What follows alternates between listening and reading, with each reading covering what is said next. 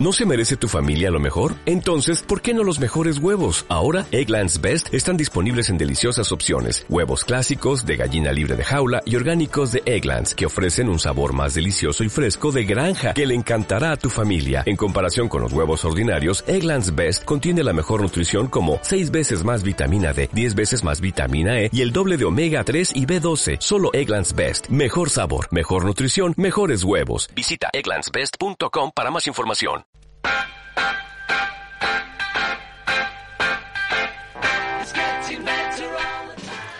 Buenos días y bienvenidas y bienvenidos una vez más a Acción en las Aulas, el espacio, radiofónico de Edunotix, es decir, educación innovadora y TICS en la UMH de aquí de Elche, cuyo objeto es visibilizar las buenas prácticas educativas, innovadoras y digitales, dentro y fuera del aula 30 minutos en las que deseamos visibilizar las buenas experiencias didácticas que compartimos en las escuelas, en los institutos y en las universidades.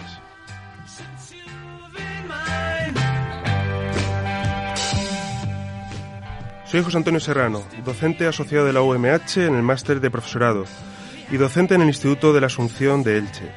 En los controles contamos con la ayuda de Manu Martín Albo,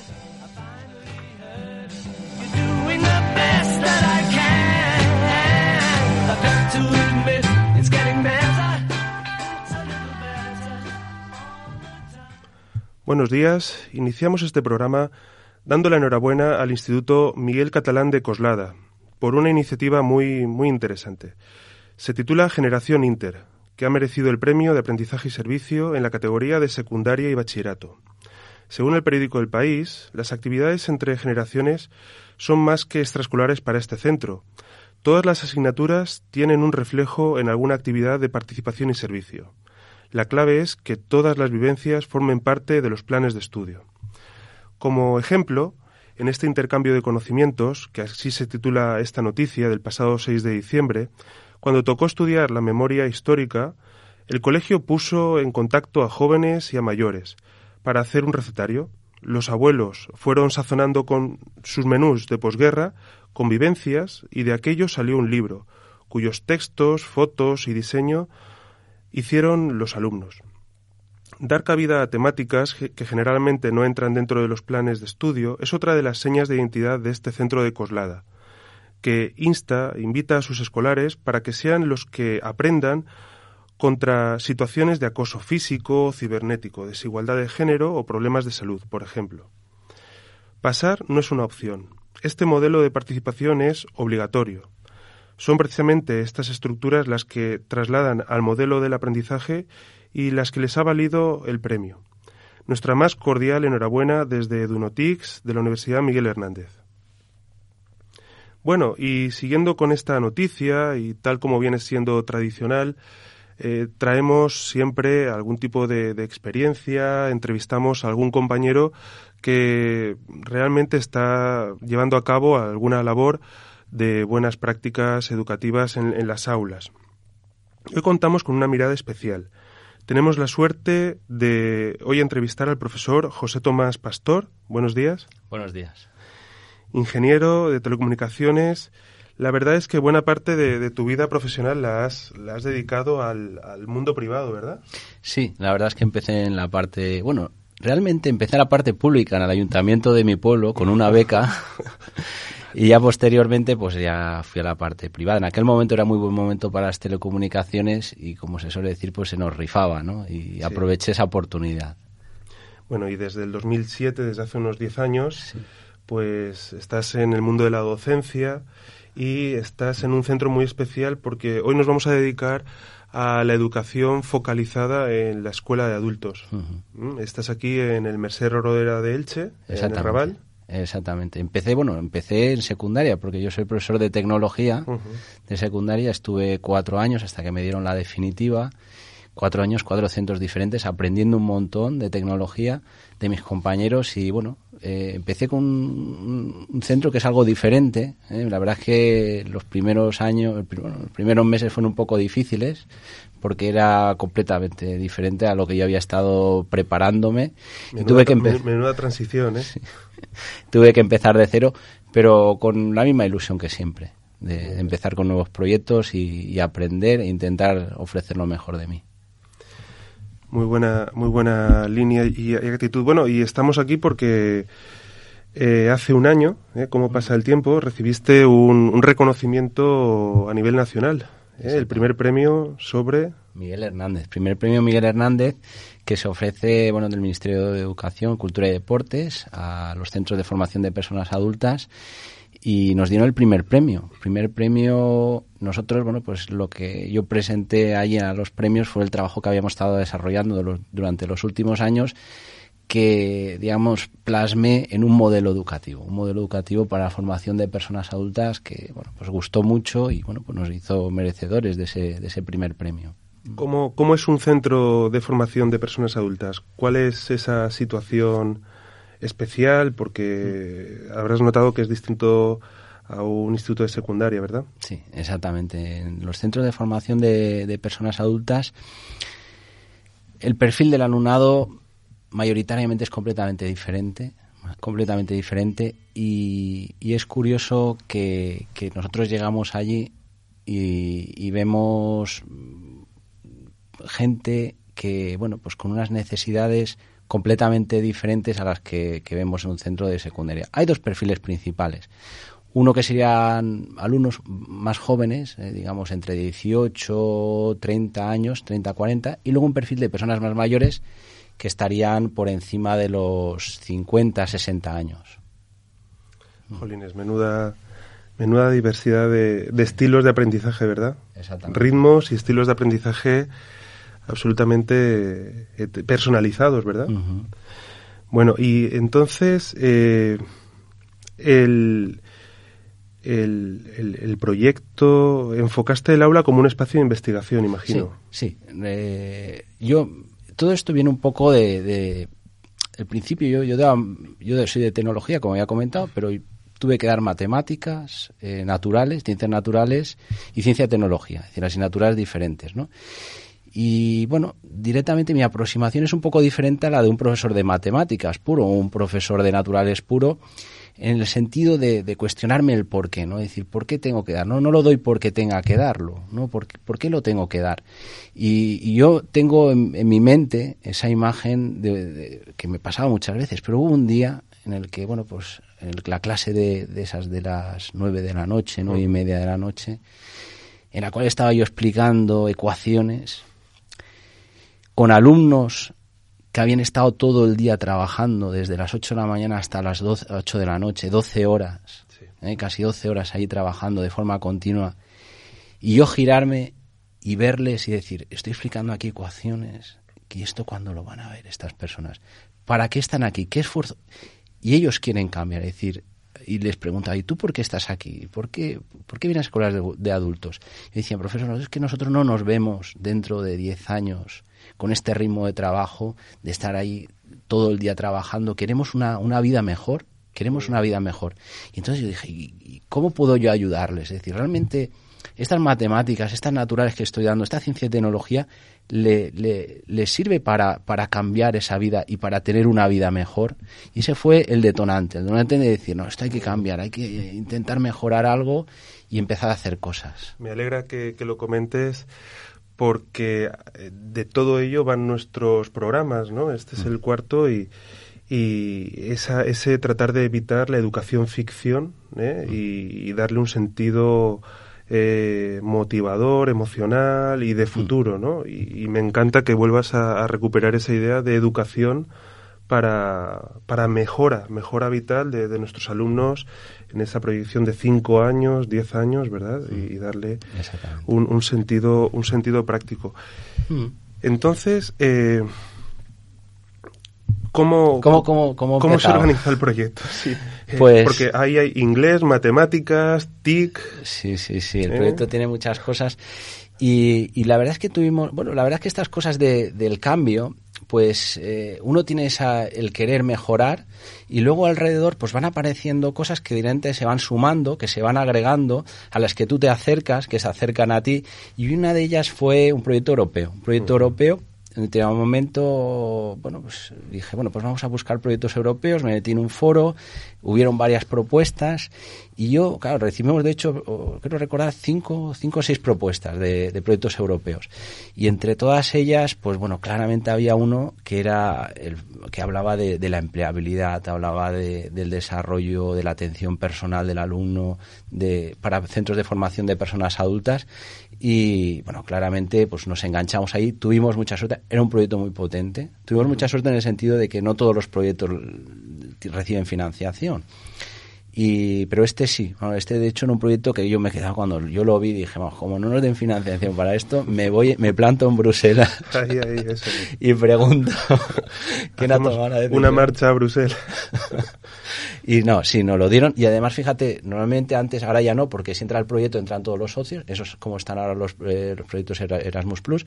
Pero antes podían caer socios. Es decir, si no en su país nos recibían los puntos suficientes, bueno, pues de, de todos los socios que teníamos, de, de, los nueve socios de ocho países diferentes, entramos todos. ¿eh? No, no, hubo, no hubo ninguno que cayó porque el proyecto recibió mucha puntuación. Era un proyecto muy potente en el cual se nos pedían mucho trabajo, se nos pedía mucho trabajo, se nos pedía mucho esfuerzo y, lo aprovechamos al máximo. Era un proyecto muy bueno. ¿Quiénes fueron los socios?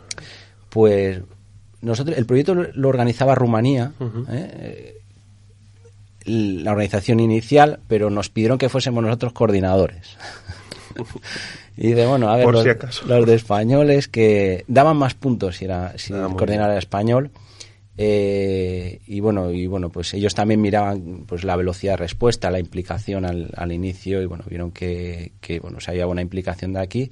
Y bueno, pues empezando por Portugal, Francia, de Italia habían dos socios, además un instituto tecnológico muy bueno de, desarrollo de tecnologías, metodologías didácticas basado en TICs y tal. Y bueno, habían por, por el sur hasta Turquía, y luego teníamos de, Lituania, sí, sí, sí. Menudo proyecto. De un montón de países. Bueno, de, de hecho, el anterior programa, eh, te he comentado los anteriores, pero el de noviembre era toda la experiencia del IES Cayetano, eh, mm. Cayetano Sempere, que también está embarcado en Educa Plus, ahí al máximo, y, y vamos, estamos navegando en la misma, en la misma dirección y me encanta que ahora desde, eh, desde la experiencia de, escuela de adultos con el Mercedes Rodorera. Mm. Y imagino que aspectos positivos ¿no? de, este intercambio y suma de, esfuerzo. Exactamente.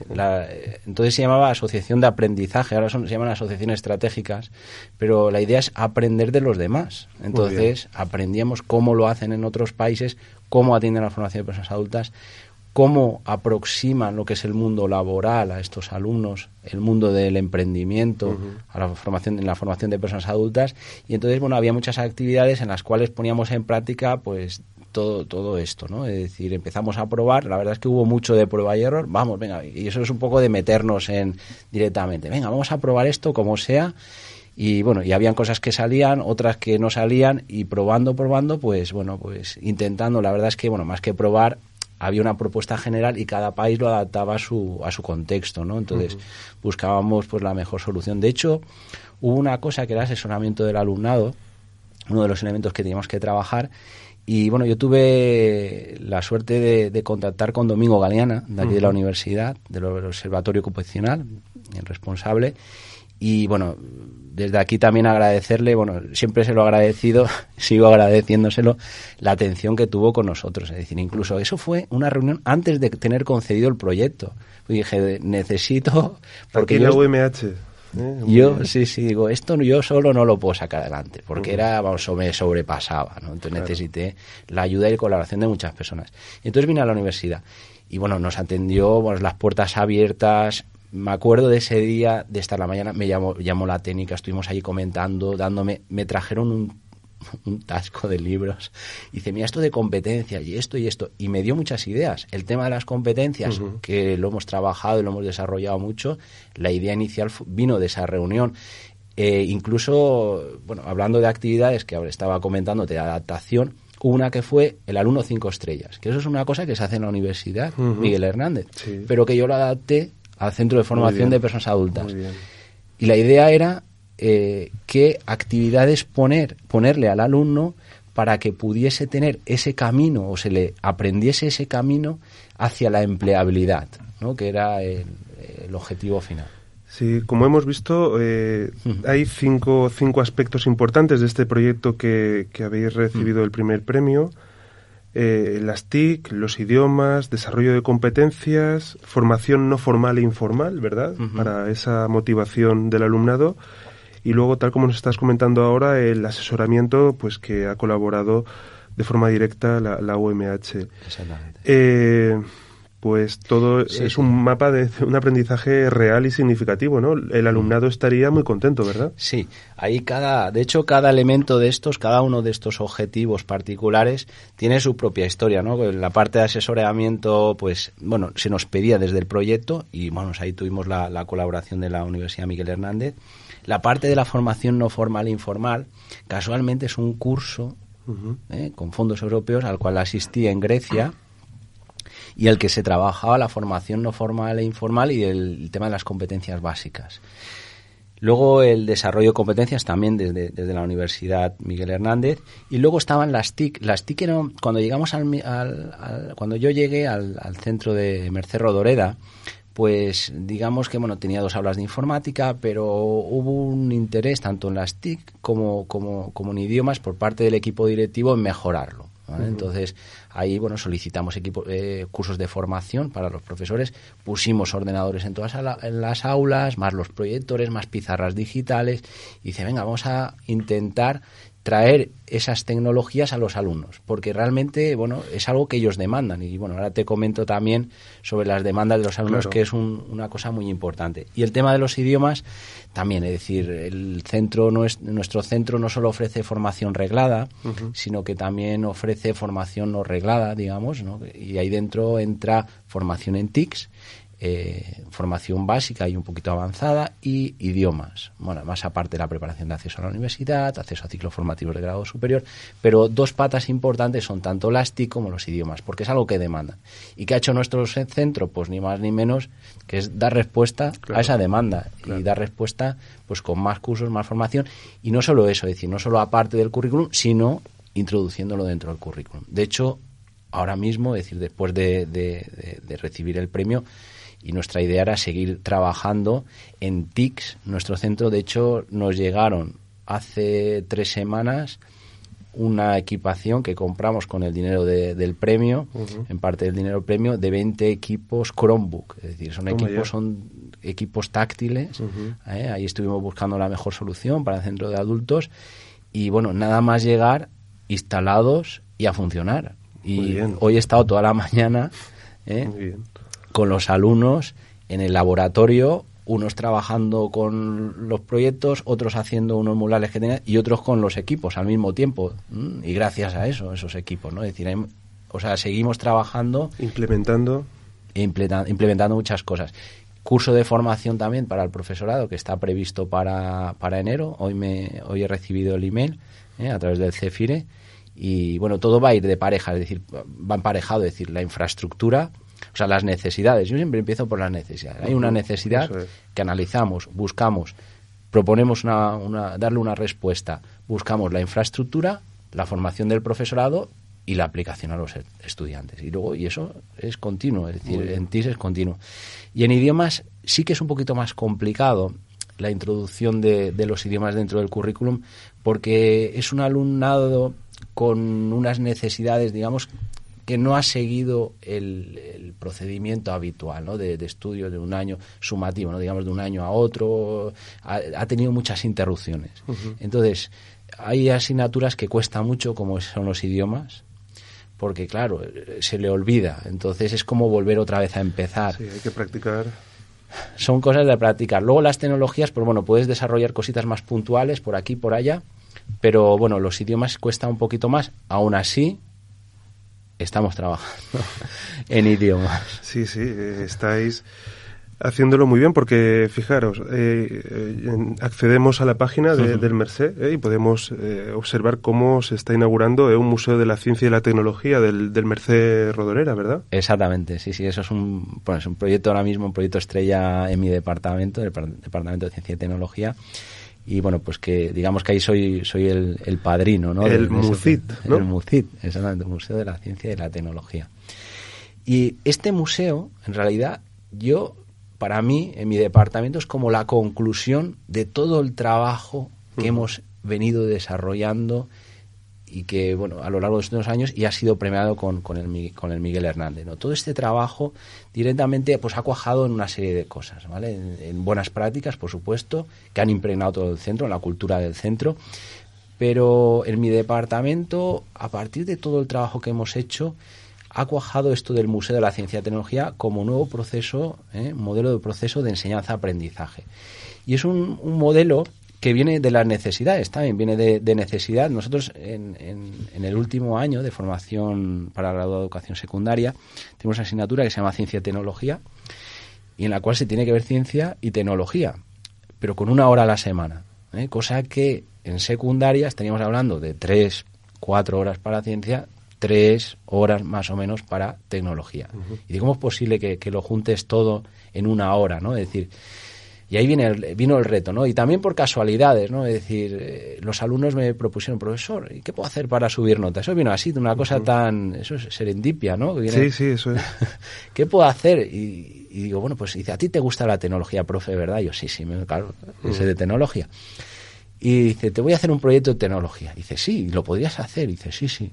Y me hicieron un proyecto maravilloso. Y dije, ¿cómo es posible? Fíjate, sin, sin tutorizar ni nada, me han hecho un proyecto fabuloso. Motivación. Y, ahí está, ahí está, con motivación. Y entonces dije, y bueno, y, y, esto que están haciendo de tecnología, ¿por qué no lo enlazamos con la ciencia? ¿Por qué no hacemos proyectos que expliquen la ciencia?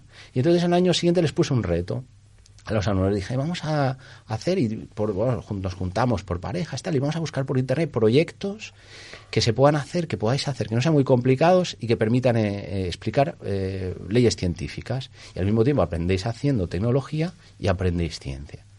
Y bueno, fue una respuesta estupendísima. Hicimos creo recordar unas 20, 20 piezas, 19 más o menos 20 piezas el primer año y el segundo año pues hicimos unas 30 y pico piezas, de forma que ahora mismo tenemos 56 piezas en el museo que han hecho los alumnos, esto este último año sí que con, más utilización por mi parte, y que conforman el Museo de la Ciencia y Tecnología. Un museo que está en el pasillo y que permite que los alumnos que van andando o están esperando que empiece la clase aprender por ellos mismos. Muy bien. ¿Eh? Y bueno, lo que es la motivación, este año en realidad es un modelo y bueno, de hecho estamos eh, trabajando en, poder perfilarlo como un modelo que sea muy sencillo, que pueda ser aplicado sobre todo en centros de secundaria. ¿eh? La idea es que, ¿por qué? Porque normalmente los centros de secundaria tienen taller, cosa que no así los de adultos. Mi centro, por ejemplo, no tenía taller, tuve que montar un taller. Mm, secundaria en la cual los profesores de tecnología trabajen conjuntamente con los de ciencias y puedan planificar una serie de proyectos en tecnología, que salgan en tecnología y que se apliquen en la asignatura de ciencias. Unidades integradas. Ahí está. Qué bueno. Algo muy sencillo que se pueda aplicar. Y bueno, y luego es un, es un proyecto muy grande, es decir, este año lo estoy trasladando a todas las asignaturas, es decir, de alguna forma todas las asignaturas colaboran con este proyecto dentro del propio, dentro del propio curso. Este año, mira, ahora mismo estamos con el, los alumnos hacen un mural del científico relacionado con la pieza, con la ley científica, y ese científico lo enlazamos con la historia de ese momento y eso se desarrolla en la asignatura de historia. Claro. Y luego más en la asignatura de lengua, haremos cositas en la de inglés, haremos cositas en la de informática. Pues ahora mismo estamos desarrollando un museo virtual. Una cosa, exactamente. Y los alumnos lo están haciendo. El museo virtual de cada pieza los alumnos van a hacer una parte virtual que va a estar disponible a través bueno y luego pondremos unos paneles códigos QR una serie de elementos vale que van a darle una virtualidad al museo visitas, actividades. Y una cosa que me gustaría este año, lo has comentado antes, el tema del aprendizaje-servicio, es ese servicio. ¿Qué servicio ofrecemos aquí? Es la difusión de la ciencia y la tecnología. Entonces, eh, queremos que esta capacidad que nosotros tenemos de formar y enseñar con las piezas de ciencia y tecnología, podamos aplicarlas para que los alumnos no solo las expliquen a sus compañeros, sino también a esos alumnos de grupos de edad más avanzada y de forma sencilla. Y no solo dentro, entre propias, entre clases y, distintas generaciones de, alumnos que tenemos, sino hacia afuera. ¿eh? Nos gustaría también participar y de hecho, bueno, ahora mismo estamos trabajando. Comentábamos antes. con la Universidad Miguel Hernández, pues con el proyecto Osmosis, ¿eh? la verdad que es una muy buena, muy buena idea porque nos ha permitido entrar en contacto de una forma muy cercana con la universidad para trabajar estos, estos temas, FECITELCH también, y lo comentaba en el sentido de que la posibilidad de cuando esté FECITELCH, el poder traerlo aquí y darlo a conocer a otros centros de formación de personas adultas, formación secundaria, incluso primaria, para que lo puedan aplicar en sus centros. Y esa es un poco la motivación de, todo el proyecto. Se lo recordaremos a, a Sun Martínez. Sí, ¿eh? sí, sí.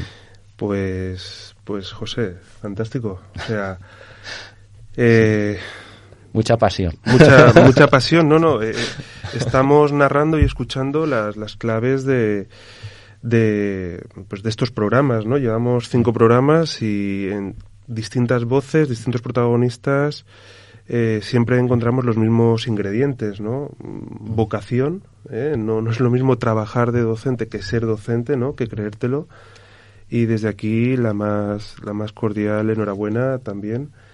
Y por supuesto que la UMH tiene, tiene las puertas abiertas. Vamos a pasar ahora a nuestra sección de cine, si te parece. Muchas gracias, José. gracias a ti.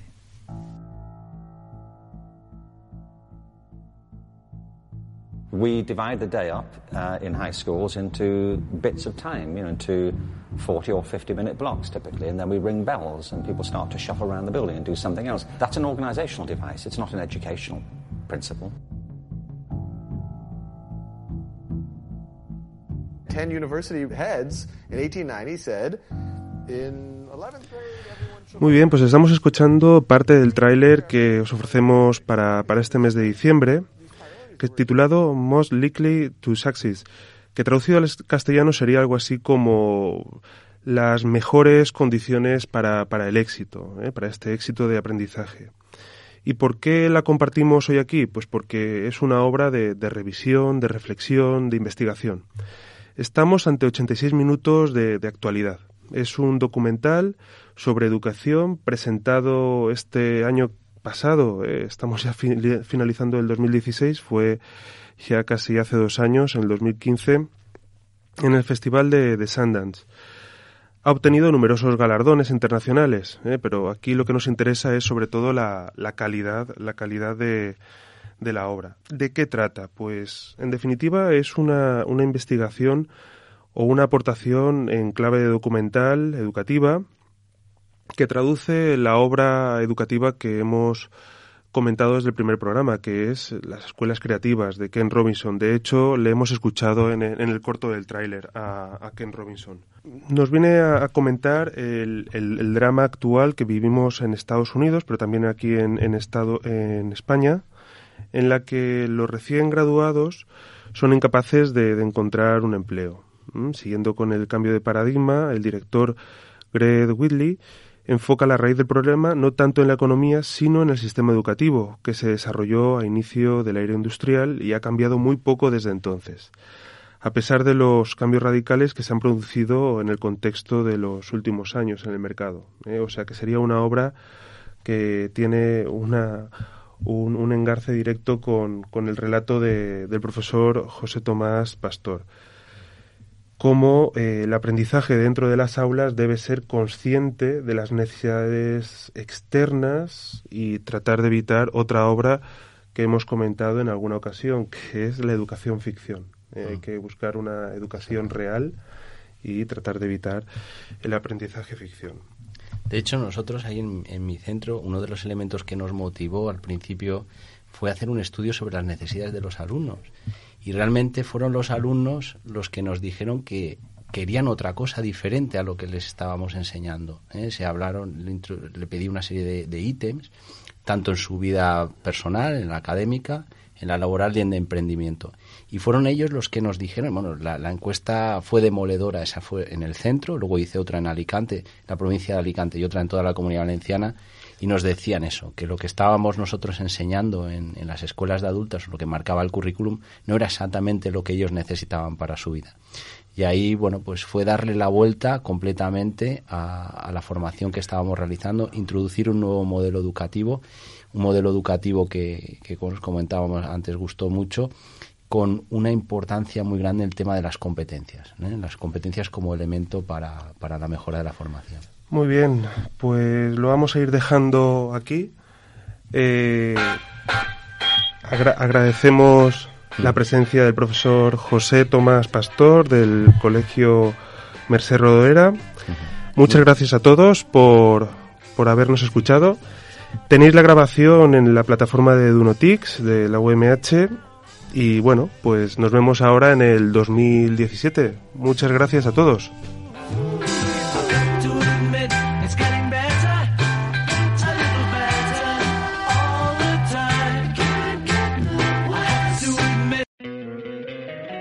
Encantaría tener 100 dólares extra en tu bolsillo? Haz que un experto bilingüe de TurboTax declare tus impuestos para el 31 de marzo y obtén 100 dólares de vuelta al instante. Porque no importa cuáles hayan sido tus logros del año pasado, TurboTax hace que cuenten. Obtén 100 dólares de vuelta y tus impuestos con 100% de precisión. Solo con Intuit TurboTax. Debes declarar para el 31 de marzo. Crédito solo aplicable al costo de la presentación federal con TurboTax Full Service. Oferta sujeta a cambios o cancelación en cualquier momento.